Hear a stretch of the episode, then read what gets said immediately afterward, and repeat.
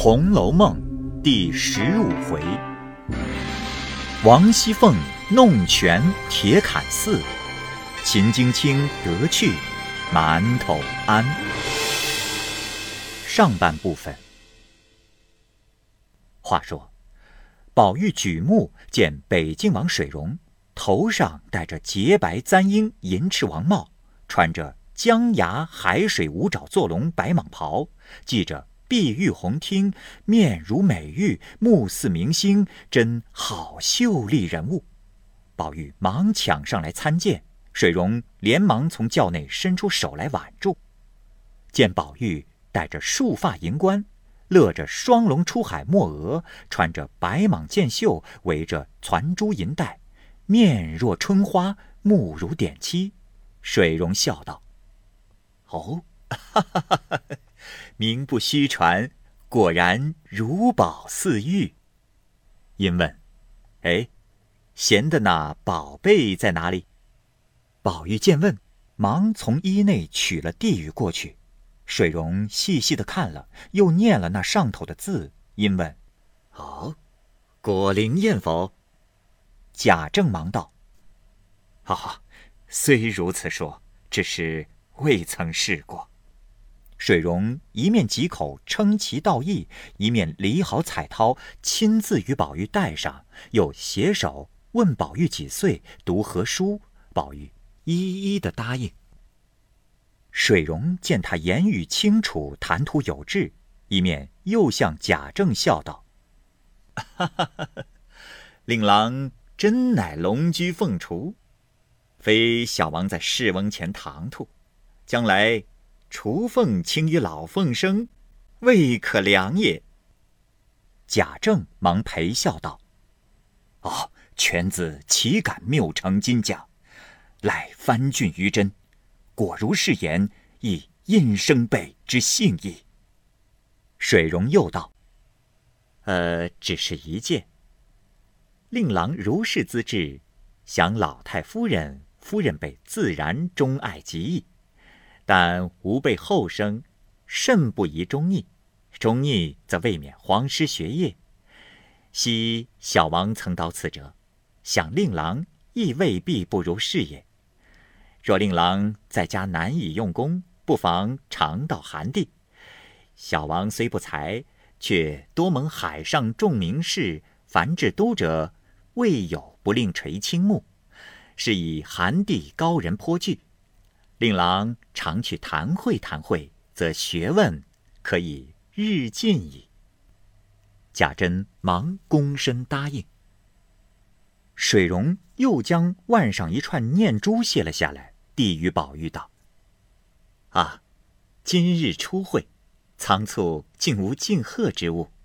此系前日圣上亲赐吉林香念珠一串，全为敬贺之礼。”宝玉连忙接了，回身奉与贾政。贾政与宝玉一齐谢过，于是贾赦、贾珍等一齐上来请回鱼。水溶道：“嘿，逝者已登仙界，非碌碌你我尘寰中之人也。小王虽上滔天恩，虚邀俊席，岂可越仙儿而进也？”贾赦等见执意不从，只得告辞谢恩回来，命手下偃月停音，滔滔然将病过完，方让水溶回余去了，不在话下。且说宁府送殡一路热闹非凡，刚至城门前，又有贾赦、贾政、贾珍等诸同僚属下各家祭棚接济，一一的谢过。然后出城，竟奔铁槛寺大路行来。彼时，贾珍带贾蓉来到诸长辈前，让坐轿上马，因而贾赦一辈的各自上了车轿，贾珍一辈的也将要上马。凤姐儿因记挂着宝玉，怕他在郊外纵性逞强，不服家人的话，贾政管不着这些小事，唯恐有个闪失难见贾母，因此便命小厮来唤他。宝玉只得来到他车前，凤姐笑道：“好兄弟，你是个尊贵人，女孩一样的人品，别学他们吼在马上，下来，咱们姐两个坐车，岂不好？”宝玉听说，忙下了马，爬入凤姐的车上，二人说笑前来。不一时，只见从那边两骑马压地飞来，离凤姐车不远，一齐窜下来，扶车回说：“哦，前面有下处，奶奶请歇更衣。”凤姐急命请邢夫人、王夫人的侍下，那人回来说：“太太们说不用歇了。”叫奶奶自便吧。凤姐听了，便命歇了再走。众小厮听了，一带辕马，岔出人群，往北飞走。宝玉在车内急命请秦相公。那时秦钟正骑马随着他父亲的轿，忽见宝玉的小厮跑来，请他去打尖。秦钟看时，只见凤姐的车往北而去。后面拉着宝玉的马，搭着安龙，便知宝玉同凤姐坐车，自己也便带马赶上来，同入一庄门内。早有人家将众庄汉撵进，那庄农人家无多房舍，婆娘们无处回避，只得由他们去了。那些村姑庄妇见了凤姐、宝玉、秦钟的人品衣服、礼数款段，岂有不爱看的？一时。凤姐进入茅堂，因命宝玉等先出去玩玩。宝玉等会意，因同秦钟出来，带着小厮们各处游玩。凡庄农动用之物，皆不曾见过。宝玉一见了敲、掘、锄、犁等物，皆以为奇，不知何相所使，其名为何。小厮在旁一一的告诉了名色，说明原委。宝玉听了，因点头叹道。哎，怪道古人诗上说：“谁知盘中餐，粒粒皆辛苦。”正为此也。一面说，一面又至一房间前，只见炕上有个纺车。宝玉又问小厮们：“哎，这又是什么？”小厮们又告诉他原委。宝玉听说，便上来拧转作耍，自为有趣。只见一个约有十七八岁的村庄丫头跑了来，乱嚷。哎，别动坏了！众小厮忙断喝拦阻。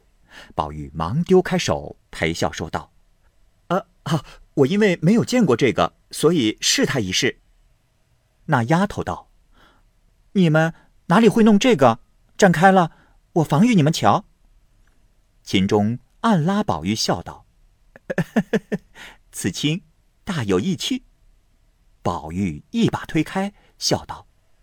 ”该死的！再胡说，我就打了。说着，只见那丫头纺起线来。宝玉正要说话时，只听那边婆子叫道：“二丫头，快过来！”那丫头听见，丢下纺车，一进去了。宝玉怅然无趣。只见凤姐儿打发人来，叫他两个进去。凤姐洗了手，换了衣服斗灰，问他们换不换。宝玉不换。只得罢了。家下仆妇们将带着行路的茶壶、茶杯、石井屉盒各样小食端来。凤姐等吃过茶，待他们收拾完备，便起身上车。外面望儿预备下赏风，赏了本村主人。庄父等来叩赏，凤姐并不在意，宝玉却留心看时，内中并无二丫头。一时上了车，出来走不多时，只见。迎头二丫头怀里抱着他小兄弟，同着几个小女孩子说笑而来。宝玉恨不得下车跟了他去，料是众人不依的，少不得以目相送。真乃车轻马快，一时展眼无踪。走不多时，仍又跟上大便了。早有前面法鼓金挠、床幡宝盖、铁槛寺接引众僧齐至。少时，倒入寺中，另演佛事，重设香坛，安灵于内殿偏室之中，宝珠安于里寝室相伴。外面贾珍款待一应亲友，也有扰饭的，也有不吃饭而辞的。一应谢过罚，从公侯伯子男一起一起的散去，至未末时分，方才散尽了。里边的堂客皆是凤姐张罗接待，先是从显官告命散起，也到晌午大错时分方散尽了。只有几个亲戚是致敬的，等做过三日安灵道场方去。那时邢王二夫人知凤姐必不能来家，也便就要进城。王夫人要带宝玉去，宝玉乍到郊外，哪里肯回去？只要跟凤姐住着。王夫人无法，只得交与凤姐，便回来了。原来这铁槛寺原是宁荣二公当日修造，现今还是有香火地母布施，已被京中老了人口在此。便宜寄放，其中阴阳两宅俱已预备妥帖，好为宋陵人口寄居。不想如今后辈人口繁盛，其中贫富不一，或性情深伤，有那家业艰难安分的，便住在这里了；有那上排场有钱势的，只说这里不方便，一定另外或村庄或尼庵寻个下处，为势必宴退之所。及今秦氏之丧，族中诸人皆全在铁槛寺下榻，独有凤姐嫌不方便，因而早遣人来和馒头庵的姑子静虚说了，腾出两间房子来做下处。原来这馒头庵就是水月庵，因他庙里做的馒头好，就起了这个浑号。离铁槛寺不远。当下和尚功课已完，垫过晚茶。贾珍便命贾蓉请凤姐歇息，凤姐见还有几个妯娌陪着女亲，自己便辞了众人，带了宝玉、秦钟往水月庵来。原来秦叶年迈多病，不能在此，只奉命秦钟代安灵罢了。那秦钟便只跟着凤姐、宝玉，一时到了水月庵，静虚带领至善、智能两个徒弟出来迎接，大家见过。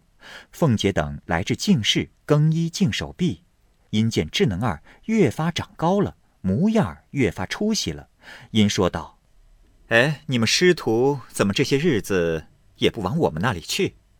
静虚道：“啊，可是这几日都没功夫，因胡老爷府里产了公子，太太送了十两银子来这里。”叫请几位师傅念三日血盆经，忙得没个空，就没来请奶奶的安。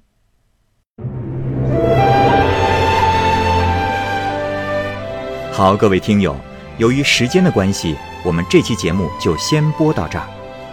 欲知后文详情，欢迎您关注蚂蚁晒尔，并订阅我播讲的《红楼梦》。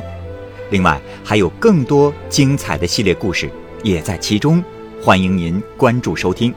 如果您有什么样的意见或者建议，可以通过下方的留言方式及私信的方式告诉我，我会在第一时间回复您。我是蚂蚁，我们下期节目再见。